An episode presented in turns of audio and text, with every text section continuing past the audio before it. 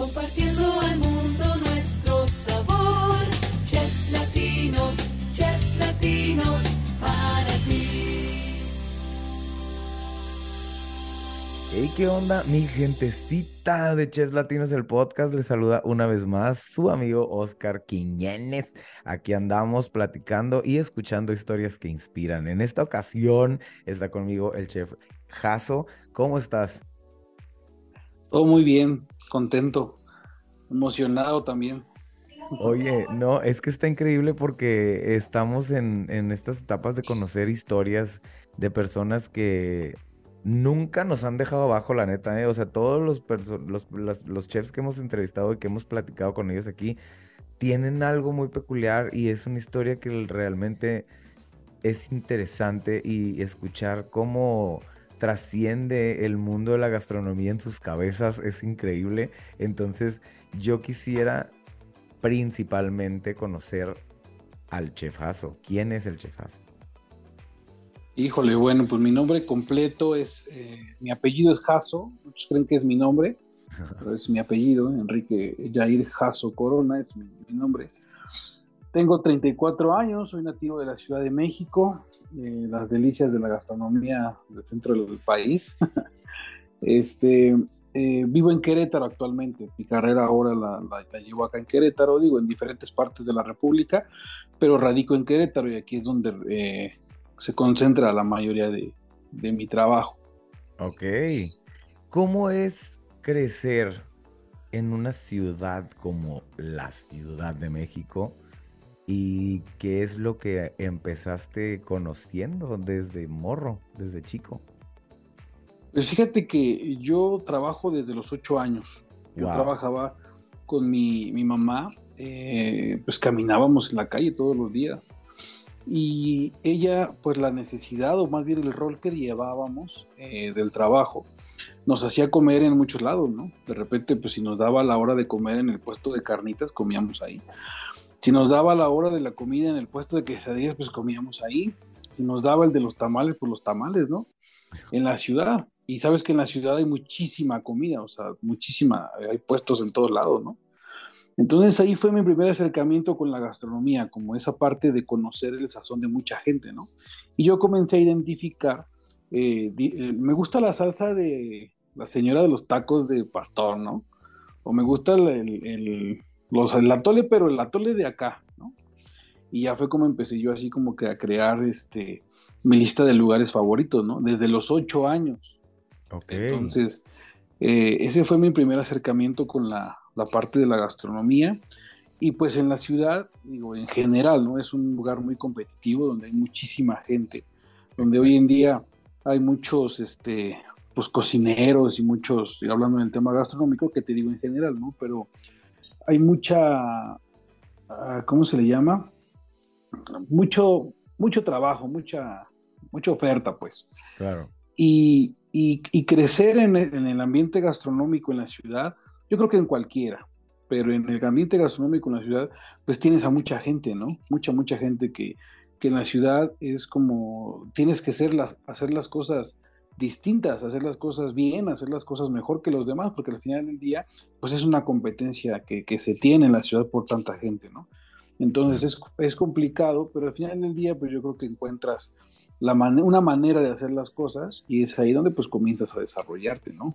Entonces es complicado, pero pues no es imposible. No dicen también que nadie es profeta en su tierra Esa otra cosa, sí. eh, eh, y este y es real, yo lo veo, yo lo veo, ¿no? Yo llegué a Querétaro en mi carrera despegó de una manera importante, ¿no? En la ciudad también. Hoy trabajo, más bien hoy me llaman a la ciudad, pero pero sí a mí sí me pasó eso de que nadie es profeta en su en su En tierra. su tierra. ¿Qué es lo que hacían tu mamá y tú? O sea, ¿cómo era este paseo por la ciudad y, y a qué se dedicaban? Ella era distribuidora de un producto lácteo que no le voy a hacer promoción. Ok, muy bien. Pero ahora, pero ahora este, eh, ella era distribuidora cambacero, vendíamos, te digo, tenía ocho años, y vendíamos, yo la ayudaba, pues jalábamos un carrito y este, pues ahí andábamos vendiendo, ¿no? Con la gente, con los vecinos, tenía zonas así específicas. Después vendía en mercados, me acuerdo que también se metía a vender a mercados y pues imagínate, yo para mí era, e- e- era, era muy, era un gusto o una pasión escondida, la verdad, porque nadie sabía que me gustaba la gastronomía, sino que yo disfrutaba esa parte. Conocí yo a muchos proveedores o gente que vendía este, limones, aguacates y cosas así, ¿no? Entonces yo empecé a identificar este, colores y cosas que de verdad, o sea, no, no los buscaba, simplemente pues la situación se daba, ¿no? Sí, pues llegaban a tu vida.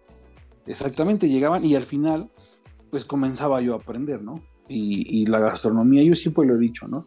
Yo creo que yo no escogí la gastronomía, sino que la gastronomía, la cocina me escogió a mí, así. Qué bonito, qué bonito se escucha eso y está muy padre. Pero, y tocaste un punto muy, muy importante acerca de la competencia, ¿no? Que muchas veces y la mayor parte de la gente, si estoy exagerando, díganmelo o dímelo tú también, chef. La mayor parte de la gente la competencia la ve como algo negativo es, híjole, no, ya se me puso un güey que vende quesadillas aquí enfrente y pues no, y pleito seguro y casado, en vez de tomarlo como tú mismo lo dijiste, como un aprendizaje y una, un empujoncito a hacer mejor las cosas y, y pues obviamente demostrar pues, de que está hecho uno, ¿no? Entonces, este, este, esta situación en una ciudad tan grande donde empezaste, ¿cómo la manejaste? Pues yo comencé la gastronomía, yo llevo dedicándome a esto 14 años. Ok. Eh, y yo me he dado cuenta a lo largo de este tiempo que dicen por ahí también, ¿no? En el país de, ciegos el tuerto es rey, ¿no? Todas esas cosas que, yo he encontrado, oportunidades que la otra gente eh, nos da, eh, yo, yo he sabido aprovecharlas. Y eso ha sido lo que a mí me ha posicionado yo tengo una página, bueno, ya te contaré, pero este, yo tengo un proyecto en donde mi, frase es crear genuinas experiencias gastronómicas. Y va de la mano de tres ejes rectores muy claros, ¿no? Calidad en el producto, calidad en el servicio y calidad en la imagen. Entonces, yo cuando llego, por ejemplo, o actualmente asesoro restaurantes también. Entonces, cuando yo llego a un restaurante, yo les digo, mira, estos son nuestros ejes rectores y por aquí vamos, ¿no? Y les comienzo a explicar. Y me pasa eso que dices, ¿no? Que mucha gente dice, es que ya me abrieron un negocio aquí al lado, es que ya están vendiendo esto, es que ya quiero hacer lo otro. Entonces yo les invito y les digo, mira, pues ellos están haciendo algo bien, qué bueno, pero la, gastronomía es algo bien, es muy este, eh, distinto en cada cosa, ¿no? A mí me pasa, yo puedo hacer una, sopa azteca, por ejemplo, y, la gente come mi sopa y hay sopa azteca en todos lados, ¿no? La gente dice, es que esta sopa tiene algo bien distinto, ¿no? Entonces es ahí donde la gastronomía, eh, tu experiencia, eh, tu sazón, te hacen que te posiciones en el gusto de, diferentes personas, ¿no? Hay clientes que yo voy a tener que me van a querer a mí, hay otros clientes que van a querer la competencia, ¿no? Simplemente es generar esas tres cosas, bueno, una cosa que se compone de tres, ¿no? Y, y es ahí donde la competencia pues ya no la ves como una carga, ¿no? Sino la ves también como una oportunidad. Yo tengo en el restaurante, yo tengo, es comida mexicana contemporánea, y yo tengo otro restaurante atrás que es comida mexicana, pero nada tenemos que ver porque ellos hacen este cierto tipo de comida y tienen a su mercado, ¿no? Estamos en el mismo piso. Y yo tengo otro tipo de personas, ¿no? Pero al final del día es esa diversidad que nos permite la gastronomía, tu sazón y demás, pues que tengas eh, esa, esa oportunidad de ser distinto, ¿no? Y ya no verlo como una competencia, ¿no? Sino como algo distinto solamente, ¿no? Y verlo como sano también, porque al final si alguien está haciendo las cosas bien en cuanto al servicio, en cuanto al producto, pues también innovar, ¿no? Porque aquí en la gastronomía el que no innova, pues muere, ¿no? O sea, es literal, esto es un arte. Entonces, eh, es importante que lo veamos como una oportunidad de generar mejores experiencias para mí. Qué bonito sería, Chef, ¿no? Que, tuviéramos este tipo de comunidades, los latinos, los mexicanos, así como de repente vas a cualquier ciudad, bueno, a muchas ciudades del mundo y está el famosísimo Chinatown en algún lado, donde te topas con un restaurante de comida china enfrente del otro y otro al lado y no hay ningún problema, al contrario, o sea, ellos esmeran en el servicio, en que te vayas contento, en que tengas una experiencia padre y aún así se apoyan entre ellos. ¿Por qué tú crees que el mexicano no es tan así? Pues no sé, yo creo que porque mucha envidia, yo creo. pues no sé, fíjate que es que es un tema de cultura, la verdad. Mira, porque cuando estamos aquí, yo estoy en Querétaro, en el centro del país.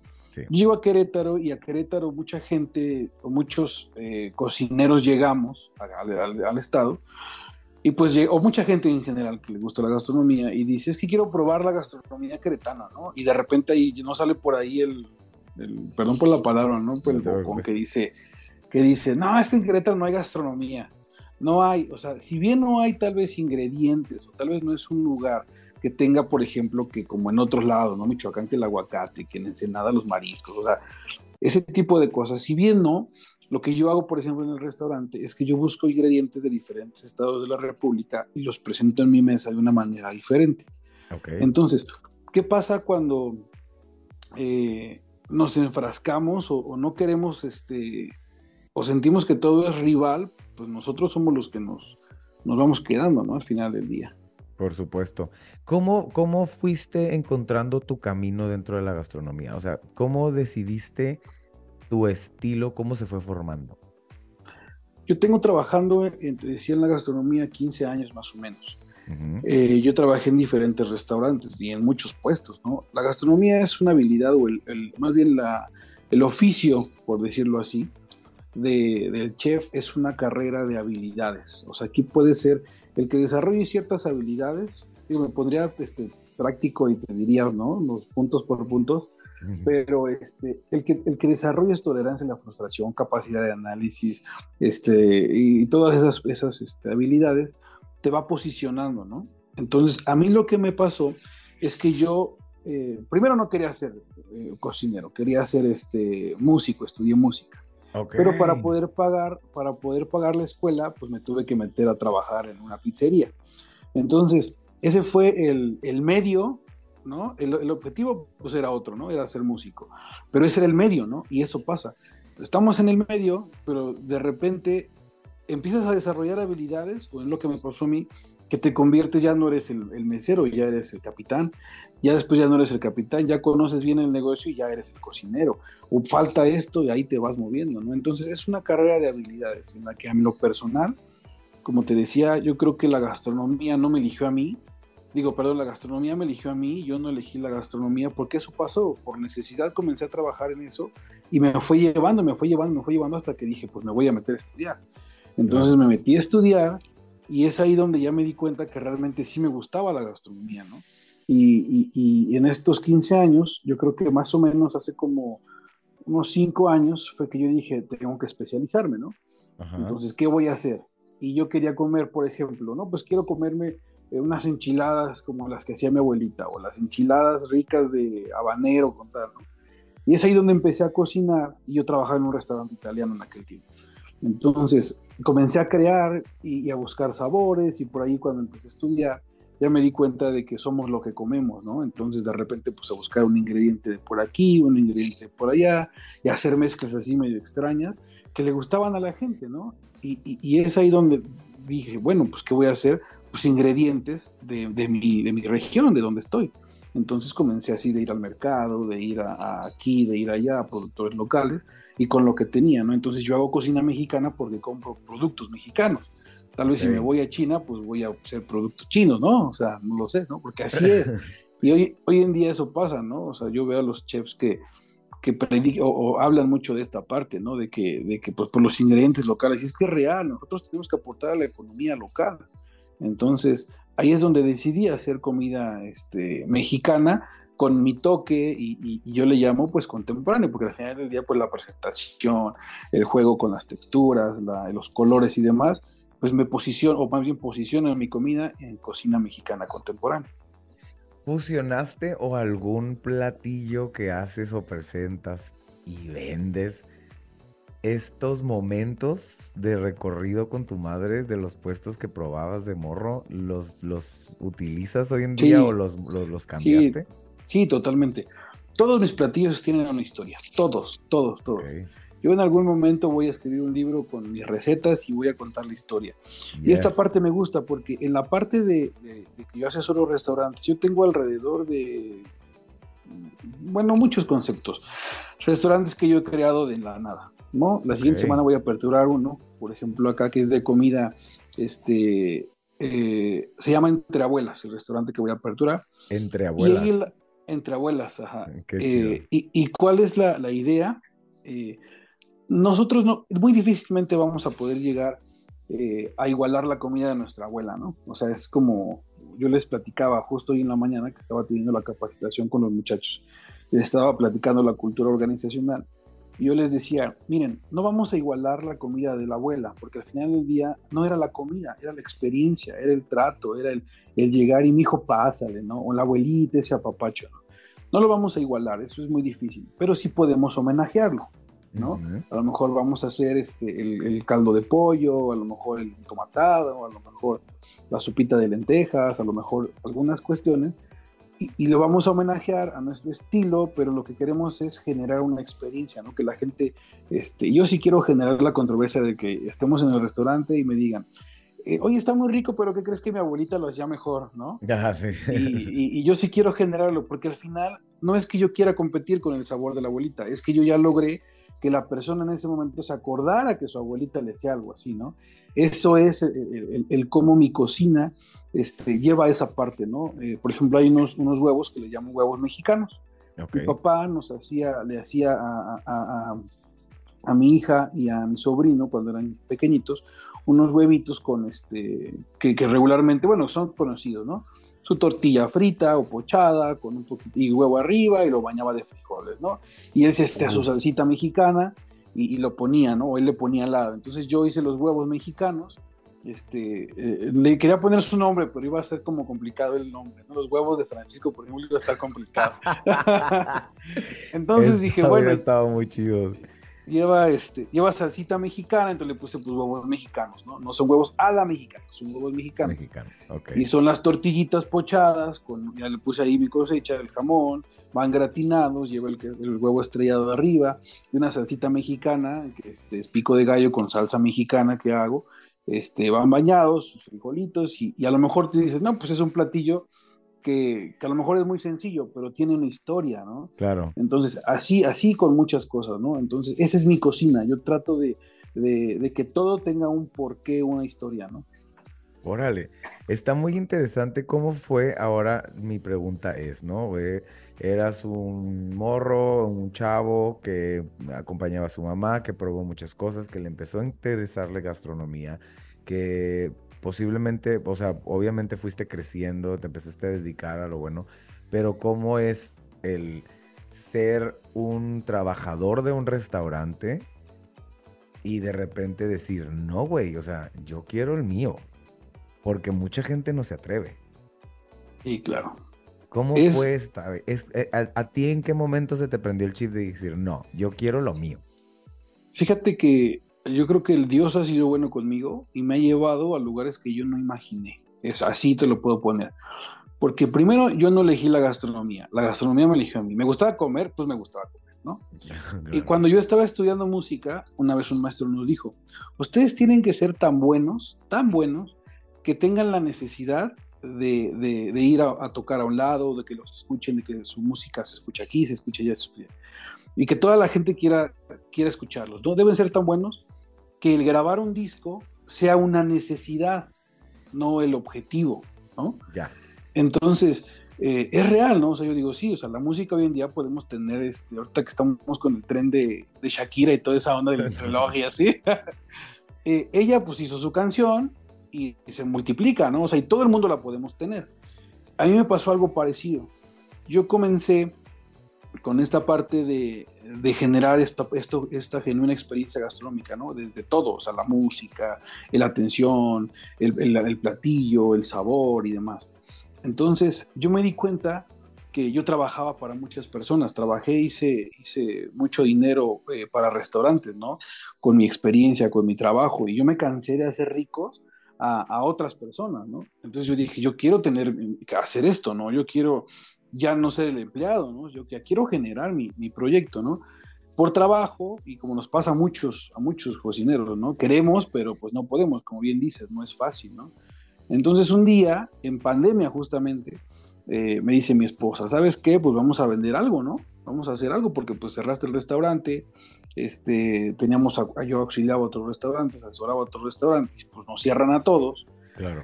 Y, comencé a vender en la casa, ¿no? A hamburguesas, que ya sabes, lo más rápido, lo más este, fácil y demás, ¿no? Entonces comencé a hacer, haciendo hamburguesas, a la gente le gustó y después me empezaron a pedir.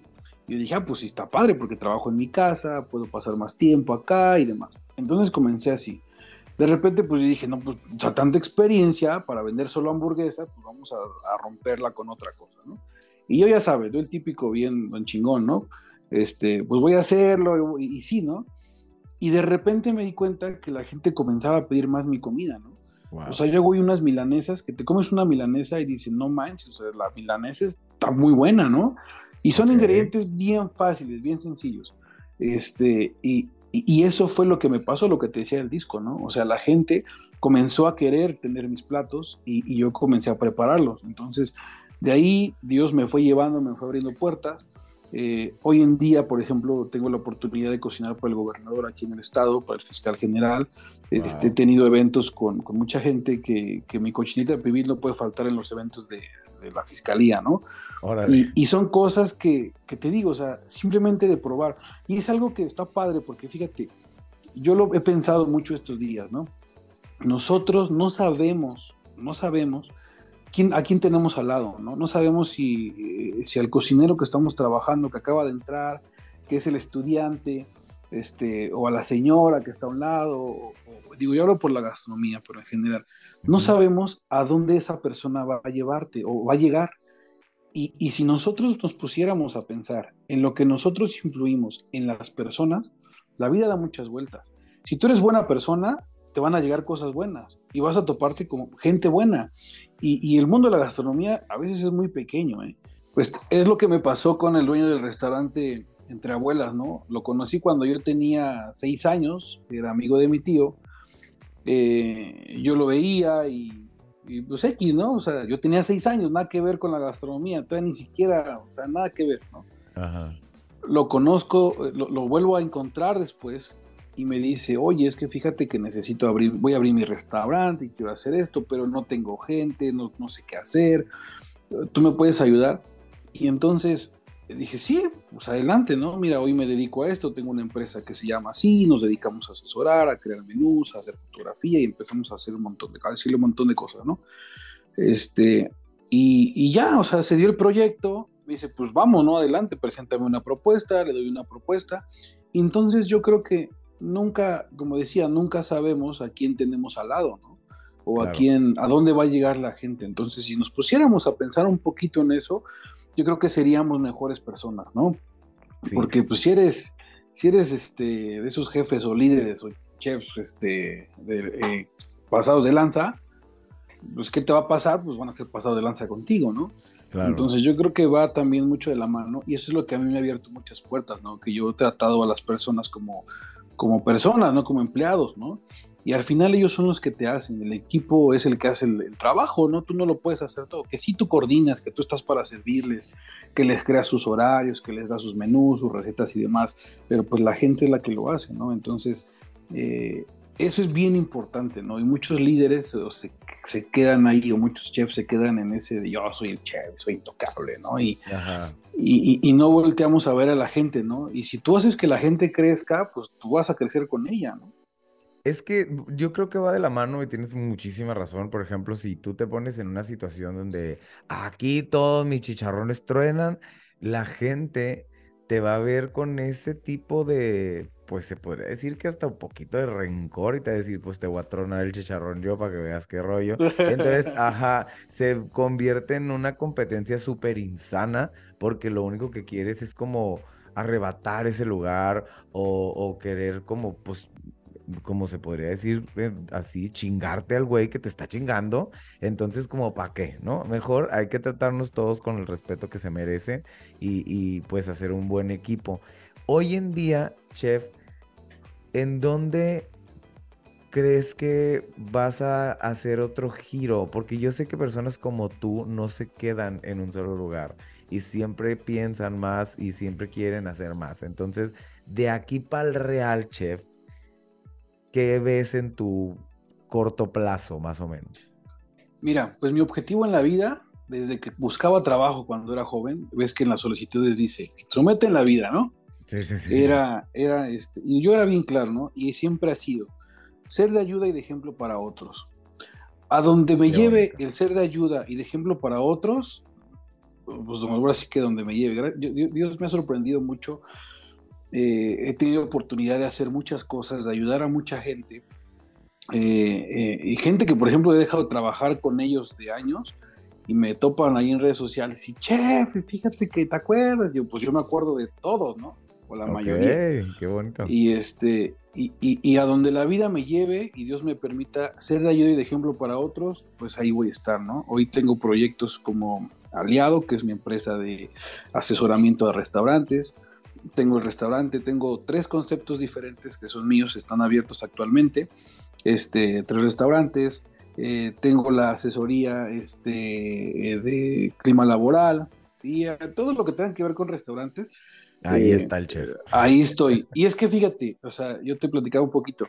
Este, y no es de que no me guste delegar, porque tienes que delegar y confiar Sí. en la gente.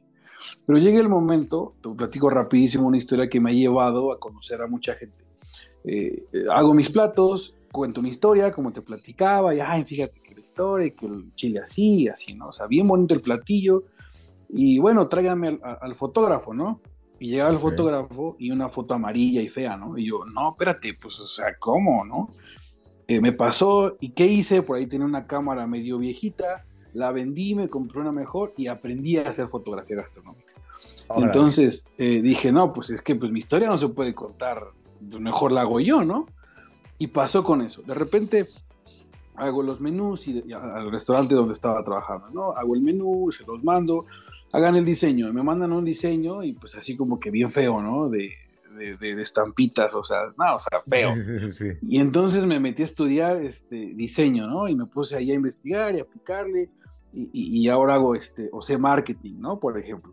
Claro. Y de repente que las redes sociales nadie las contesta, ¿no? Pues es que, o, o la- o hubo quejas, ¿no? Y yo ahí voy yo a, a las redes sociales. Ah, disculpe, buenas tardes. Tengo una redacción perfecta, ¿eh?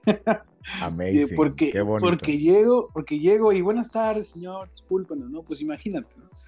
Y, y la necesidad me ha hecho que yo tenga que hacer todo ese tipo de cosas, ¿no? Hago menús, hago cultura organizacional, hago un montón de cosas. Y durante todo eso, o a donde he llegado, ha sido por ayudar a otras personas. Entonces, a donde me digas este, un año, dos años, tres años, cinco años, pues donde yo siga ayudando a, la- a personas y siendo ejemplo para ellas, porque ese es un gran compromiso, Ujú. pues ahí voy a estar, ¿no? No sé si al rato tenga este, que estar, no sé, en Masterchef o una cosa así. Ey, eso. Que al final, bueno, es un tema, ¿no? Pero que luego, híjole, No, pero nunca, nunca hay que decir nunca las oportunidades, hay que tomarlas. Y este, qué padre, pues obviamente para la gente que nos está escuchando para allá, para aquellos rumbos del sur de México, del centro de la República o en Querétaro, si estás en Querétaro, eh, eh, eh, échanos el nombre, hijo, de los restaurantes para ir a comer. Ah, mira, se llama Margaritas, cocina mexicana contemporánea. Está en Querétaro, en Cibatá, Querétaro. Este, está otro que se llama Monami. Monami es un bistro, bistro Monami. Ahí vendemos comida más rápida. El, el concepto que te decía de las hamburguesas, las milanesas, los chilaquiles, este, más, más rápido, ¿no? Ese es este, Ok. Monami está también en Querétaro. Y, este, y tengo otros dos, otros, bueno, una banquetería, que los los banquetes, pues ahí es donde tengo oportunidad de, de estar en todo el estado Claro. y este y hacemos menús personalizados y, y demás. Esos son los tres conceptos que actualmente están, están operando. Y bueno, platillos míos pues, están regados por todo Querétaro, ¿no? Qué en, en muchos restaurantes que, que he tenido la oportunidad de colaborar. Qué chido. No, hombre, qué placer de verdad platicar con, con gente, con, con chavos como tú, porque te, te voy a decir, eh, eres menor que yo, ahí te la pongo. Así que qué orgullo, qué orgullo que, que estés este, tan inte- integrado en, tes- en todo este rollo, que lo disfrutes, que te apasione. Y no tiene nada de malo a veces querer hacer las cosas por, por ti mismo. ¿Por qué? Porque uno conoce mejor que nadie lo que hace y lo que vende y cómo lo quiere exponer. Entonces, hay tutoriales hasta para aventar para arriba, señores. En todos Sí, lados claro. hay certificaciones, hay escuelas online, hay muchísimas cosas que no por el hecho de que tú seas el chef o el propietario de, vas a decir, no, no, no, no, eso no es para mí. O sea, claro que no, lo puedes aprender y lo puedes hacer. Y créeme, te lo digo yo por experiencia propia, que poco a poco el proceso lo vas a disfrutar muchísimo y cuando le agarres el rollo y, le, te, y, te quites el miedo de, de hacer otras cosas que no están ahí, vas a disfrutar muchísimo cada paso que das. Chef, de verdad, qué gusto, qué honor este, platicar contigo aquí en Chef Latinos, el podcast. Me gustaría nada más, para finalizar esta maravillosa charla, que me des un mensajito para todas aquellas nuevas, para las nuevas generaciones, los chavos de las nuevas generaciones que están queriendo integrarse al mundo de la gastronomía? Pues mira, de inicio la gastronomía no es fácil, no es sencilla, pero es una carrera de habilidades. Puedes tener, eso es bien importante, puedes tener conocimiento y llegar lejos. Pero si no tienes habilidad, no vas a llegar más lejos. Puedes tener habilidad, pero si no tienes conocimiento, pues tampoco vas a llegar tal vez a donde quieras llegar. Entonces mi consejo sería, ¿quieres ser gastrónomo? ¿Quieres ser chef? ¿Quieres ser, este, digo, hay una idea errónea de que estudias para chef. No, eso no se estudia, eso es una mentira. El, que, el ser chef es una carrera de habilidades. Entonces, si tú quieres trabajar como chef, cocinero, en un restaurante o donde sea, debes desarrollar habilidades. Entonces, métete a trabajar, métete a fregarte, a, saber cómo se lava un plato, a saber cómo se lava un piso, conócete los químicos que se ocupan, conócete los cortes, conócete los cuchillos, córtate los dedos, este, peleate con tu gerente, peleate con tus compañeros, o sea, eso te va a dar habilidades. Y las habilidades te van a ayudar a llegar muy lejos, pero también métete a estudiar, ponte a leer libros, ponte, hoy, hoy en día YouTube es una universidad, o sea, quien no quiera algo, Mira, yo hace un rato estaba buscando cómo conectar este, eh, eh, mi, mi, teléfono, mi iPhone a mi compu, este, para tener la entrevista contigo. O sea, y tú lo viste ahorita cuando estábamos. Me tardé porque yo estaba queriendo hacerlo bien, o sea, y me metí a YouTube a verlo. Entonces, hoy en día, eh, el, el, conocimiento sin habilidad, pues no vas a llegar tan lejos. Entonces, métete a estudiar, léete libros, este, pregunta. Yo siempre fui una persona que preguntaba, oiga, ¿y cómo le puedo hacer para esto? Yo era el catarro que preguntaba. No hay, no hay preguntas tontas, hay tontos que no preguntan. Entonces, si hoy tú estás frustrado en tu trabajo, si estás que te lleva, carga la, peor grosería que quieras La chingada, la chingada. Eh. no pasa nada, no pasa nada. Este, que tu chef es un hijo de la, ¿no? Aguanta. De la chingada otra vez. Sí, es que tengo una reputación que cuidar. No pasa nada, pues esto estoy yo. Mira, yo no tengo ni una, así que no pasa nada. Eh, eh, mira, no te frustres. Al contrario, estás adquiriendo habilidad. Eso grábatelo. Y también hay mucha gente, fíjate, yo me he topado con mucha gente que hoy en día son médicos, que son este, licenciados en mil cosas, ingenieros, que se metieron a trabajar de meseros, de lavaplatos, de cocineros. Si bien la cocina hoy en día no es el objetivo que tú tienes, no te frustres, es el medio. Entonces, enfócate, hazlo bien y cuando veas que llega ahí una situación complicada, que está difícil, recuerda que no es para siempre, es solamente el medio, si no te gusta la gastronomía. Hay a quienes les pasa como a mí que se acaban quedando bien embarrados, ¿no? Y que le este, buscan hasta que le encuentran. exactamente, ¿no? Pero al final del día es, ten claro, yo tengo una frase que compuse de muchas frases, que yo leo mucho. Eh, si no sabes hacia dónde vas, seguramente vas hacia donde no quieres ir. Entonces, fíjate una meta y trabaja por ellas. Quizás te digo, estás en la gastronomía y, y estás frustrado. Es el medio, no, no, no te agüites, es el medio. Vas a desarrollar habilidades. Y créeme que dicen por ahí que quien administra un restaurante puede administrar lo que sea. Y yo creo que sí, no por el conocimiento, sino por las habilidades. Estudiale, pregunta, pregunta. Eh, hoy en día eh, muchas empresas tienen este, políticas claras, tienen estándares, tienen todo, ¿no? Entonces, meterte a estudiar el porqué de las políticas, eso te va a ayudar. A mí me ayuda y hoy en día el yo aprenderme los manuales de operación, el saber procesos, el saber cómo hacer, hoy en día es lo que me ha permitido ayudar a otras personas, ¿no? Entonces, eh, simplemente que tengan clara su visión, a dónde quieren llegar eh, y que vean que, es el medio, ¿no? No es el, camino, ¿no? Y que no se frustren, al final del día, pues es como la maestra mala, ¿no? La maestra mala es la que más enseña. Exacto. Y el maestro, el maestro buena onda, pues el más barco, pues es el que menos te enseña, ¿no? Claro. Entonces, y es el esas que menos dos te cosas. acuerdas después. Esa- exactamente. Entonces, esas dos cosas, habilidad y conocimiento, ¿no? La habilidad se desarrolla y el conocimiento, pues tú lo buscas, ¿no? Entonces, esas dos herramientas son bien fundamentales para trascender. ¿Y a dónde puedes llegar? A donde tú quieras. Nadie te pone límites. O sea, aquí es, levanta la mano de donde tú estés. Yo era ese, yo llego, ah, yo voy, ¿no? ¿Y quién? ¿Quién? Como los Minions, ya, ya, ya, no, otro, ¿no? Ah, no, el burro de Shrek, la película. Yo, yo, otro, ¿no? Yo, yo. Ok, Así era ok. yo. Y hoy en día, pues ve, o sea, hasta dónde he podido, he podido llegar. Y yo creo que, que no es el final. Y como te decía, hasta donde me permitas ayudar y ser ejemplo para otros, pues ahí voy a estar. Y vas a llegar muy, muy lejos. Nos vamos a tener que despedir, chef. Muchas gracias por tu tiempo, de verdad. Un placer escuchar todo lo que compartes y lo que expones acerca de tu experiencia, que es muy importante. Y yo me voy a despedir también diciéndoles una pequeña frase aquí en Chefs Latinos, el podcast. Hay que agradecer todo, hay que agradecer lo bueno y lo malo, porque de lo bueno disfrutamos, de lo malo aprendemos y automáticamente se convirtió en algo bueno. Entonces, no le tengas miedo, sigue la vida, toma oportunidades, quítate miedos y atrévete a hacer lo que todos los días piensas que algún día vas a llegar a hacer. Así que muchas gracias, chef, de verdad, por estar aquí con nosotros en Chef Latinos. La orden. Buenas noches. Con días.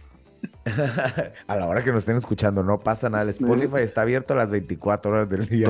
Totalmente. muchas, muchas gracias, Chef. Estamos en contacto. Yo soy tu amigo Oscar Quiñones. Esto es Chefs Latinos, el podcast, y nos escuchamos la semana que entra. Compartiendo al mundo nuestro sabor. Chefs Latinos, Chefs Latinos.